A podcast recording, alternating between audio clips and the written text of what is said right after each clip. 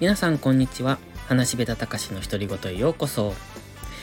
今日は7月16日に新しくオープンしました新展示エリアのクラゲワンダ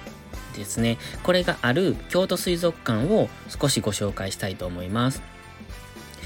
このクラゲワンダーができてから私はずっと行きたかったんですけれども昨日初めて行ってきました。京都水族館自体は過去に1回だけ行ったことがあったんですが京都という内陸にある水族館って結構珍しい。いや、かなり珍しいんじゃないですかね。大概水族館って海沿いにあったりとかしますので、こんな海と全く無縁のところにあるっていうのは珍しいと思ってまして、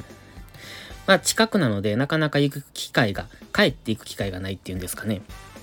行ってなかったんですが、今回クラゲワンダーができたっていうので行ってきました。このクラゲワンダーの特徴としましては、西日本最大のクラゲを展示。あと360度パノラマ水槽。それから京都クラゲ研究部。それからクラゲの成長過程を公開。こんなところでしょうか。これ結構ね、良かったんですよ。あのー、本当にクラゲの種類がめっちゃ多くて、過去にもクラゲをてん、えー、っと展示してるというか、ところ、あの、海遊館なんかもしてましたし、あと、あそこです。えー、っと、スカイツリーのところにある、なんて水族館でしたっけ？あそこもクラゲがいたんですけども、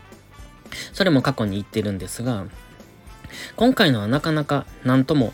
非常に良かったなって思いました。えっ、ー、とね、何が良かったって先ほどお伝えしました360度パノラマ水槽っていうのがあって、で、水槽が360度ぐるっと周りを円で囲ってるんですね。その円の中に入れるんですよ。で、ちょっとその水槽の下をくぐって入るみたいな感じなんですが、もう全面クラゲってなんて神秘的なんだろうと思いました。これ YouTube であの昨日撮った動画を簡単ですがショートムービーを作って配信してますのでよかったらそちらもご覧ください。あとは、京都クラゲ研究部とクラゲの成長過程を公開っていうのがあったんですが、クラゲってね、私以前に飼いたいなと思ったんです。今も飼いたいと思ってるんですが、でも、あの、生態系がよく分かってなくて、えっ、ー、と、飼育することができないと。まあ、その時の知識ですよ。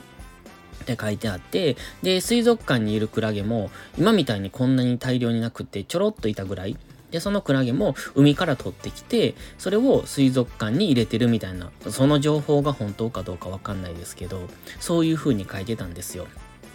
あだから自分で買うのは無理だなと思ったんですが、その後確か、そのスカイツリーのところにある水族館で飼育してるのを見て、あ、飼育ができるようになったんだって思ってたんですね。それは多分10年ぐらい前だと思うんですが。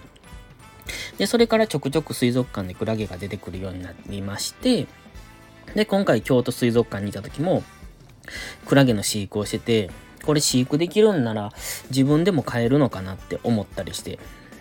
まあそれなりの環境は必要でしょうけど、とってもいいなって、寝る時にクラゲを見上げながら寝れたりとか、そんな風にできると、なんてこう、なんて言うんですか？あのー、心落ち着く、すごくいい空間ができるんじゃないんかなって思ってます。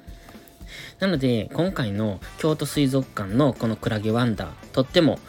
おすすめですので、よかったら皆さん行ってみてください。で、えっ、ー、と、京都水族館のご説明、ちょっと軽くしておきますね。基本的には年中無休って書いてました。あと、料金なんですが、一般料金が2200円、高校生が1700円、小中学生が1100円、幼児3歳以上が700円ですね。年間パスポートは今の金額の倍の金額でした。ってことは、1年間に2回以上行くんであれば、年間パスポートを買われた方がお得ということになりますので、しかも、関西圏の人でしたら、近場であるっていう、なんともお得な水族館になると思います。しかもクラゲのエリアだけでも私は満足できると思いますので、もしよかったら行ってみてください。今回はいつものえ、っと、音声配信と違ってちょっと思考を変えてみました。昨日行ってきたので、ぜひご紹介したくって喋りましたけれども、今日はこの辺にしときます。では、話しべたたかしの独り言。今日もありがとうございました。たかしでした。バイバイ。